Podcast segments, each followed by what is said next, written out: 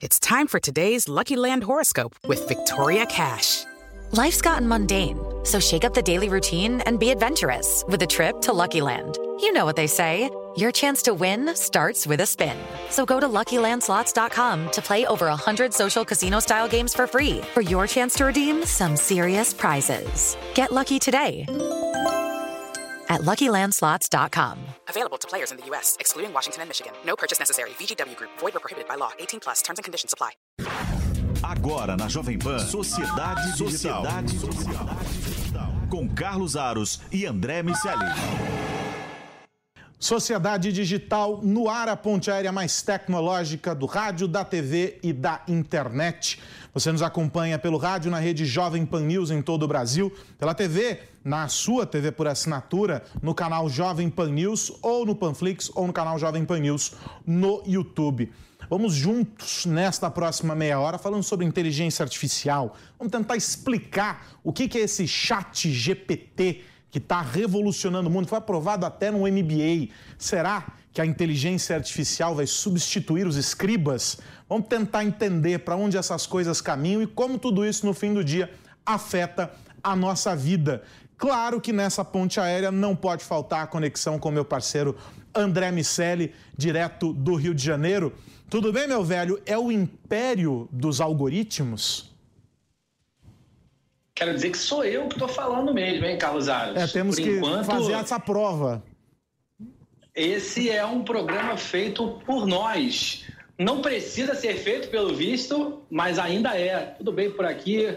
E com você, meu amigo, tudo certo? Por aqui tudo certo, eu concordo com você. A gente tem que ficar preocupado com essa história. Esse é um disclaimer importante agora para qualquer coisa na nossa vida, né? Olha, este texto não foi produzido por um robô foi produzido por uma pessoa de carne e osso, até o momento em que os robôs também tenham carne e osso, aí tudo vai complicar ainda mais. Por enquanto, a gente está nessa dúvida. Agora, é interessante, a gente acompanha a, a OpenAI e, e os projetos dela já há bastante tempo. A gente discute inteligência artificial aqui no Sociedade também já há bastante tempo. A gente vem trazendo diferentes visões né, diferentes pontos de vista sobre o assunto para algo que já está nas nossas vidas, é inegável, desde o aspecto mais simplório da tecnologia até o mais complexo. Só que nas últimas semanas, essa história ah, do processamento de linguagem natural, dessa interação com o chat GPT que deixou muita gente fascinada, o investimento anunciado pela Microsoft para trazer essa tecnologia para dentro das suas plataformas, a, a, adoção rápida, a escalada deles em poucos dias, alcançando uh, milhões de usuários ali testando a plataforma. Ou seja, essa, André, é uma, uma situação em que talvez agora, de maneira muito objetiva, uma parcela importante da, da, da sociedade tenha conseguido entender do que nós estamos falando ou estivemos falando esse tempo todo quando a gente dizia IA, AI, inteligência artificial. As pessoas conseguiram agora, é, é, como é que é aquela história do dar nome à, à, à figura? Ficou mais claro. Esse é um, um, um ponto de virada importante, a gente não pode ignorar esse momento que estamos vivendo, né? Pois é, não, não podemos, Aros. a, a OpenAI é uma organização que já recebeu aporte de outras empresas muito grandes. A Microsoft já havia investido mais de um bilhão de dólares neles há algum tempo e eles desenvolveram algumas ferramentas com habilidades bastante peculiares, tanto no processo de geração de imagens quanto no processo de geração de textos. E aos poucos, essa inteligência artificial ou essas diferentes formas de aplicação de inteligência artificial foram sendo postas à prova e foram convencendo as pessoas de que uh, o produto gerado tem efetivamente uma qualidade muito significativa e pode ser colocado em produção, para usar um termo da, da, da tribo da tecnologia da informação. O Satya Nadella, presidente da Microsoft, tem sinalizado a possibilidade de colocar mais uma grande quantia de dinheiro, tem falado alguma coisa perto de 5 bilhões de dólares, ninguém sabe ainda ao certo. E caso isso aconteça, deve acontecer uma integração das ferramentas da OpenAI com as ferramentas da Microsoft, com o Bing, que é a ferramenta de buscas, e o Office. E aí, Aros, o que vai acabar acontecendo é que essas ferramentas de inteligência artificial inevitavelmente vão se popularizar. Vai chegar a inteligência artificial para o usuário comum. E ninguém sabe ao certo de que maneira a sociedade em geral vai se relacionar com o uso da inteligência artificial. Como você falou, a gente já viu os algoritmos de inteligência artificial passando em provas que são naturalmente complexas. A gente viu nos últimos tempos ah, uma, o, o, os artistas gráficos num movimento muito contundente contrário às obras geradas por inteligência artificial. Enfim, a gente não sabe bem o que vai acontecer, mas o que a Microsoft tem dito é que vai sim integrar as soluções de inteligência artificial às suas ferramentas e que elas vão ficar disponíveis para todo mundo. A gente vai ter um belíssimo debate pela frente. Então vamos colocar aqui nessa nossa conversa o nosso convidado, o Álvaro Machado Dias, ele que é neurocientista e futurista, professor livre-docente da Unifesp, sócio do Instituto Locomotiva. Álvaro, obrigado por estar aqui com a gente neste Sociedade Digital. Eu tenho acompanhado aí ah, as colunas que você tem, tem publicado nos jornais e as provocações que você faz a respeito dos algoritmos e etc. E eu vou fazer contigo a mesma provocação que eu fiz com o André, mas agora colocando as pessoas nesse pacote. Eu falei, é o império uh, dos algoritmos. E aí, neste império dos algoritmos, os escravos somos todos nós, os indivíduos. Álvaro, obrigado por estar aqui com a gente. Agradeço demais a oportunidade, é uma honra, Carlos. E eu estou muito feliz também de estar com o André, que é uma pessoa que eu admiro muito, é um grande editor, um grande intelectual. É muito legal poder compartilhar esse momento com vocês. É, sobre esse ponto específico, que é a transformação das pessoas em escravos, é, e em última análise, vamos pensar que a escravidão, mesmo se a gente falar do ponto de vista é, atenuado, simbólico, então vamos falar assim, uma espécie de servidão tecnológica, se a gente pensar bem, isso envolve uma mudança no próprio regime produtivo, né? Pois essa é uma ideia que ganhou a repercussão nos últimos anos é a ideia de que a tecnologia está transformando o próprio capitalismo e criando um tecnofeudalismo, como diz o Yannis Varoufakis, né, que foi ministro das Finanças grego. Eu escrevi um artigo recentemente, lá para minha coluna na, na, Folha de São Paulo, é, em que eu critico essa ideia, tá? Eu não acho que, que isso vai acontecer. Eu não acredito que isso parta de um entendimento adequado, tanto do papel da tecnologia e das big techs na, na, na, nossa vida, quanto do próprio funcionamento do capitalismo. Então, assim, nesse sentido, eu não acho que a gente vai se tornar escravos de maneira nenhuma da tecnologia. Isso não quer dizer que, necessariamente, eu acho que todo mundo vai se dar bem é, e igualmente bem com a tecnologia, vamos dizer assim, com a inteligência artificial ganhando mais é, proeminência no mundo. Evidentemente, há uma série de substituições é, produtivas e, portanto, uma série de profissões que vão se tornando menos importantes, ou mais do que isso, que vão reduzindo a demanda por trabalho humano e aumentando é, a, a necessidade de um processo de um trabalho de gestão tecnológica que existe menos gente, portanto. Mas se a gente acompanhar bem o progresso da cultura, ele é marcado por essas transformações e ainda não, não aconteceu de uma delas ter sido vista em retrospectiva como algo negativo para nós. Tá? E, do ponto de vista mais amplo, a gente está falando aqui de uma poupança em esforço, de uma facilitação, sobretudo do ponto de vista do trabalho mecânico, que tem de ser positiva a despeito de todos os aspectos que precisam de muita atenção para não nos levar numa linha negativa. Álvaro, quando a gente avalia essa possibilidade de integração das ferramentas, como o Satya Nadella anunciou, independentemente dos aspectos uh, inerentes ao negócio e da potencial valorização das ferramentas da Microsoft uh, em detrimento dos seus concorrentes, uh, estranhamente A gente tem visto a Alphabet perder um pedaço do terreno uh, das buscas mais inteligentes, assim como a gente viu os, os, os Estados Unidos perderem um pouco uh, dessa corrida de inteligência artificial para a China. Uh, como você enxerga o convívio dos recursos da inteligência artificial com o usuário médio, caso essas, essas integrações de fato aconteçam? É, primeiro, eu acho que a integração e, portanto, vamos dizer assim, a incorporação das, das ferramentas de inteligência artificial nos produtos que são flagship, né, que são produtos principais das big techs, como, por exemplo, o pacote Office, é uma parte secundária do processo, a despeito de ser a parte mais discutida dele.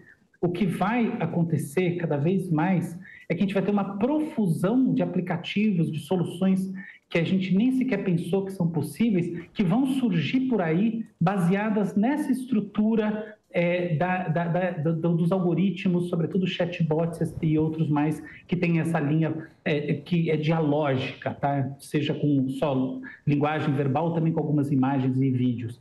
Então, ou seja, eu não acho tanto que o grande lance está nessa questão da transformação prática de uma ferramenta como o Word. Vamos pensar o que isso quer dizer na prática. O Word incorporando o chat GPT, na verdade, incorporando o GPT-4, que é a próxima versão, que vai ser bem melhor, é, ele vai permitir que uma pessoa escreva um parágrafo e possa usar uma espécie de um autocomplete que vai gerar texto.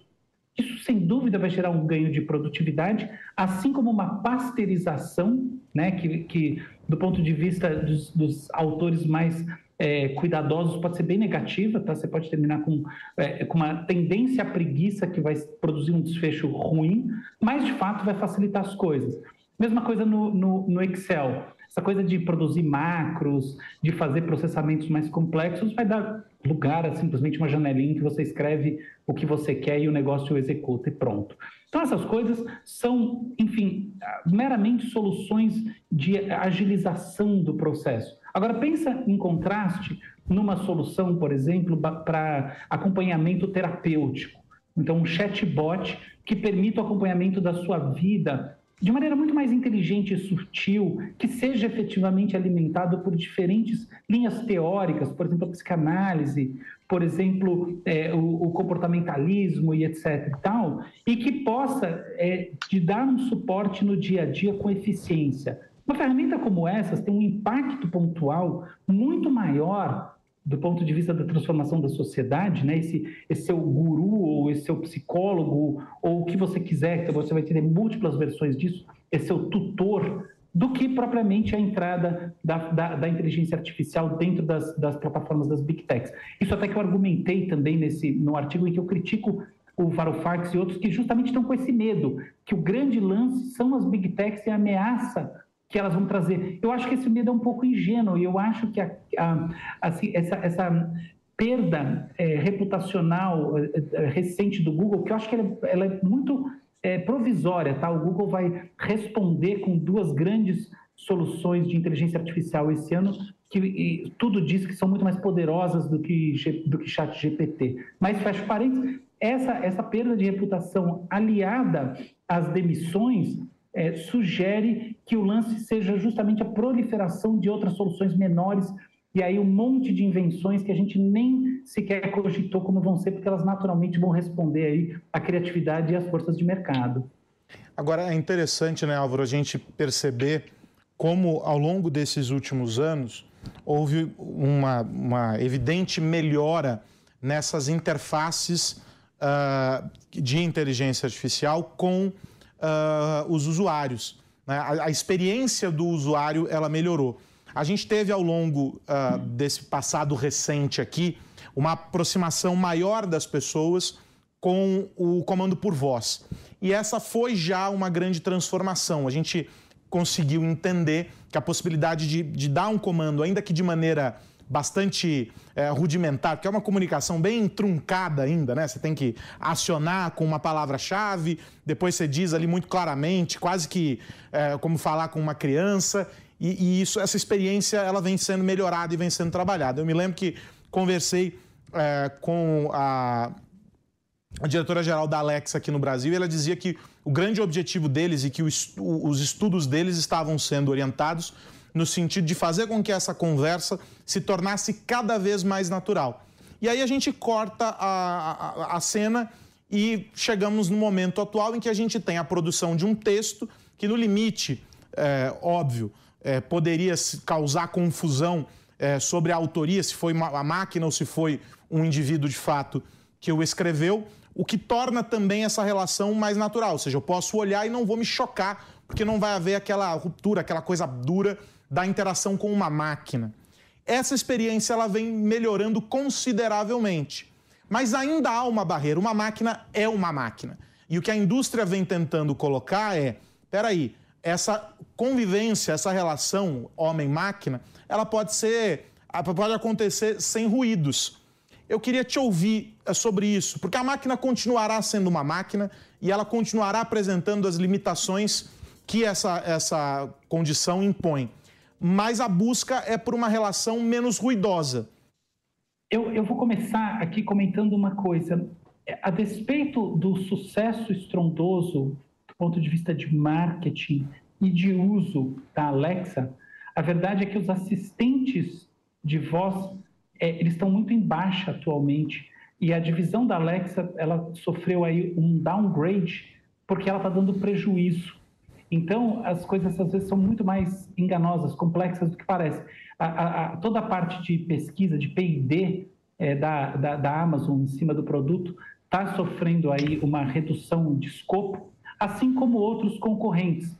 Por quê? Porque no final das contas, um produto como esse tem que atingir a sua meta. A principal meta dessa solução era fazer as pessoas solicitarem coisas no marketplace, comprarem por voz, coisa que não aconteceu. Elas usam a Alexa muito mais para pedir uma música e assim por diante. Então, é, é, a gente tem que sempre pensar qual é o caso de uso que as pessoas querem fazer e qual é o caso de uso que tem sentido para quem está produzindo. Quando existe uma discrepância entre as duas coisas, a despeito de todo o frisson e todo o interesse da sociedade na tecnologia, ela tende a não avançar. Eu falo isso porque eu estou pensando agora na segunda parte, na sua resposta sobre os chatbots. Para que lado a gente caminha? Olha, eu poderia dar uma resposta filosófica inspirada, mas a gente tem que ser realista.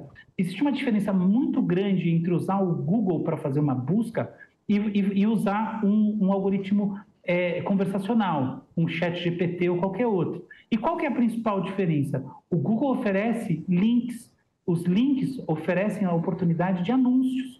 Então você tem o, o mercado ainda não resolveu eficientemente como vai monetizar, exceto por assinatura, uma ferramenta como, como o chatbot, que além do que custa muito mais para ser processada na nuvem. É, o, o, não custa lembrar que a OpenAI está tá queimando dinheiro para manter é, o, o, o chat GPT aberto. E por mais que ela tenha criado uma versão paga, que custa 40 dólares por mês, ela não conseguiu ainda desenvolver um modelo que possa fazer frente aos bilhões de dólares que são produzidos com anúncio. O mais provável é que o caminho que a gente vá é um caminho de fusão entre os links, para poder ter link patrocinado, e o chatbot. O Google está desenvolvendo uma solução chamada Sparrow, na verdade já desenvolveu, Sim. publicou um paper, ele está é, levando ao mercado, não sei, ele está tratando os detalhes finais para levar ao mercado, que tem como diferença, uma das principais diferenças, a possibilidade de gerar os links e aí manter um pouco mais dessa lógica é, dos, dos links patrocinados e assim por diante.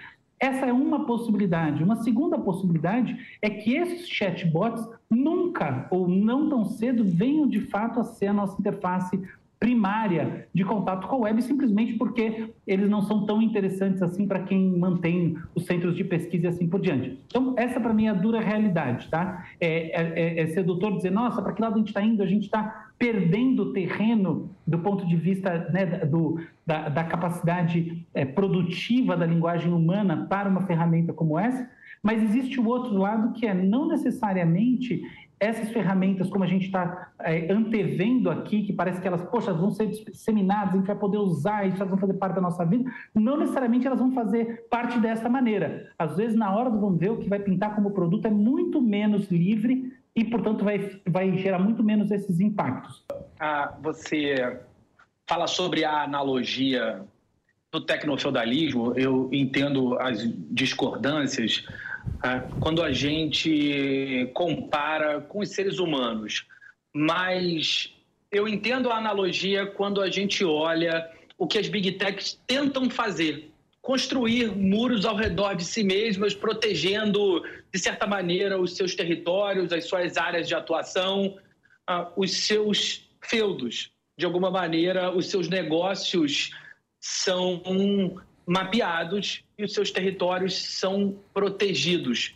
Tem uma outra alegoria que também vem sendo usada para descrever os negócios das big techs, especialmente quando são comparados com a inovação, uma reflexão que vem acontecendo do quanto essas big techs elas de fato ajudam ou acabam por tolir parte da inovação numa espécie de tecnofagia. É o quanto a tecnologia acaba por engolir essas novas tecnologias, quanto as big techs compram novas empresas para matá-las. Como você tem visto essa relação das grandes empresas de tecnologia com as inovações, com essas empresas que vêm aparecendo e de repente desaparecem porque foram compradas e a tecnologia foi incorporada, não para que ela evolua, mas para que ela desapareça. De que forma você tem visto essas inovações desaparecerem no mapa? É, essa é uma pergunta maravilhosa e, como toda pergunta maravilhosa, ela já traz em si né, uma série de reflexões. Né? A gente pode aqui parar e ficar pensando sobre a pergunta, mesmo sem gerar respostas, e já ter uma vivência muito rica. Muito legal, e eu concordo com a provocação. Agora é o seguinte, e uma coisa que essa provocação traz também é, enfim, uma, uma certa proximidade, pelo menos pessoal, com coisas que potencialmente trazem antipatia. Mas existem algumas verdades nas antipatias, nas pessoas, pelo menos, que causam antipatia ou empresas e assim por diante. Então, eu vou mencionar aqui um caso, que é o Peter Thiel. É um sujeito antipático, é, enfim, com o qual eu não me identifico em nada, praticamente. Mas ele fala uma grande verdade, que é o seguinte: essa história de competição é conversinha. O que toda empresa quer, e aí, obviamente, ele tem como referência as grandes empresas, sobretudo as empresas de tecnologia, é monopólio. Então, assim, o que você não cria uma empresa de tecnologia para competir, isso é da boca para fora. Elas buscam todas monopólio. Não importa o que diz a lei, isso, aquilo. É, a porta fechada dentro do conselho é monopólio.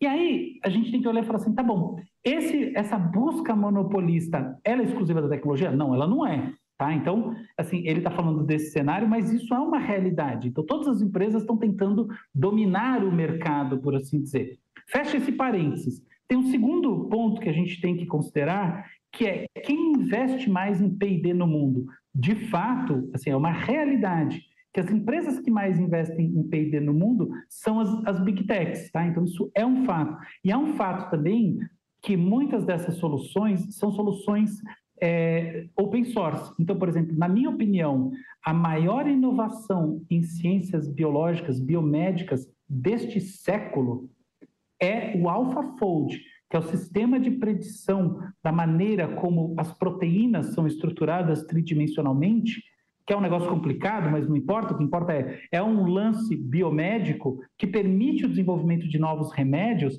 e que cortou o tempo é, demandado pelos, de, de bancada pelos, pelos cientistas radicalmente. Basicamente, praticamente todas as, as proteínas já foram modeladas. Isso é uma solução que o Google foi lá e soltou no mercado. Então, assim, tem esse lado da coisa. Agora, existe um outro, e eu concordo inteiramente aí que é muito importante que sejam estabelecidos limites, limites regulatórios, limites para práticas abusivas de mercado. Eu não tenho a menor dúvida disso. E por quê? porque efetivamente há mesmo esse processo de se comprar empresas para se silenciá-las ou, eventualmente, para incorporar a tecnologia dentro dos seus modelinhos de funcionamento do business model e também dos modelinhos intelectuais, das patentes.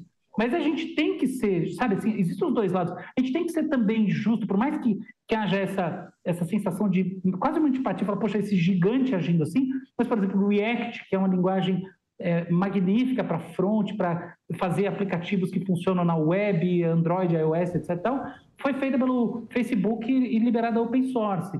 Modelos de, de, de machine learning importantes que são usados por um monte de gente são, foram feitos pelo, pelo, pelo time do Uber. Essas coisas são realidade, sabe? A gente, é, por exemplo, mesmo hoje em dia, o, o, o autopilot lá do, do GitHub, né, que é um, um sistema de, de completude de código, tá? um negócio técnico, não importa, mas é um negócio que está cortando o trabalho dos desenvolvedores. Então, acho que a gente tem os dois lados nessa história. A gente tem empresas que estão fazendo isso, mas ao mesmo tempo com uma, com uma certa cultura open source que também não pode ser jogada fora, porque na prática elas estão contribuindo tanto ou mais do que a maior parte dos laboratórios de pesquisa públicos do mundo.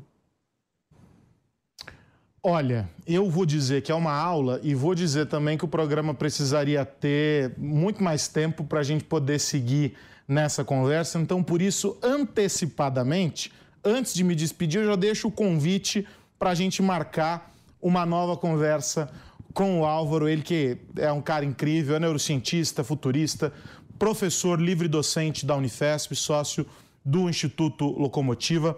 Álvaro Machado Dias, quero te agradecer demais, meu amigo, por ter estado aqui com a gente. O, o, o, relógio é o nosso maior inimigo aqui, né, André? A gente sempre fala, mas já estouramos o tempo, Derek já tá bravo, mas tá tudo bem, porque a gente falou sobre coisas importantes, a gente conseguiu mostrar uh, como as coisas estão caminhando. Álvaro, obrigado. Já está mais que convidado para voltar aqui no Sociedade Digital. Eu agradeço muitíssimo falar com vocês. Nossa, é uma honra, uma felicidade. Eu espero que quem esteja em casa ou qualquer outro lugar ouvindo ou assistindo consiga aproveitar e, sobretudo, não se sinta tão intimidado por essas novas tecnologias. Porque uma coisa que a gente não mencionou aqui, para mim, a última questão é tudo, quando surge, parece mais eminente do que é na prática. Não assuma que em seis meses o mundo vai mudar só porque isso está aparecendo agora. Não é verdade com toda certeza. A gente sempre tem uma longa curva que começa com empolgação, depois vem esfriamento e depois ela vai subindo aos poucos. Isso são anos. Tudo de bom. Querido, obrigado. Até a próxima. André Miceli, para nós, semana que vem tem mais. Um grande abraço, meu amigo. Grande abraço para você, obrigado, Álvaro. Sempre é um prazer ouvi-lo. Certamente vamos falar de novo. Um abraço para todo mundo que nos ouve e vê. E para você que nos acompanhou até aqui, um grande abraço. Faço a recomendação de que se você quer saber mais sobre esse tema, a gente falou sobre alguns assuntos, mas essencialmente passamos ali pelo papel do desenvolvimento de inteligência artificial e tudo isso. Você pode voltar lá no histórico de programas do Sociedade Digital. Tem o DDT também, com figuras importantes no Digital de Tudo, que o André recebeu por lá, no podcast que você busca no Spotify, ou o programa aqui, o Sociedade Digital, que você encontra no Panflix. E é claro, na semana que vem a gente volta discutindo muito mais sobre os impactos da tecnologia na construção desta nossa sociedade digital. Um grande abraço para você, até mais. Você ouviu Sociedade Digital com Carlos Aros e André Miceli. Realização Jovem Pan News. It's time for today's Lucky Land horoscope with Victoria Cash. Life's gotten mundane, so shake up the daily routine and be adventurous with a trip to Lucky Land. You know what they say. Your chance to win starts with a spin. So go to LuckyLandSlots.com to play over 100 social casino-style games for free for your chance to redeem some serious prizes. Get lucky today at LuckyLandSlots.com. Available to players in the U.S., excluding Washington and Michigan. No purchase necessary. VGW Group. Void where prohibited by law. 18 plus. Terms and conditions apply.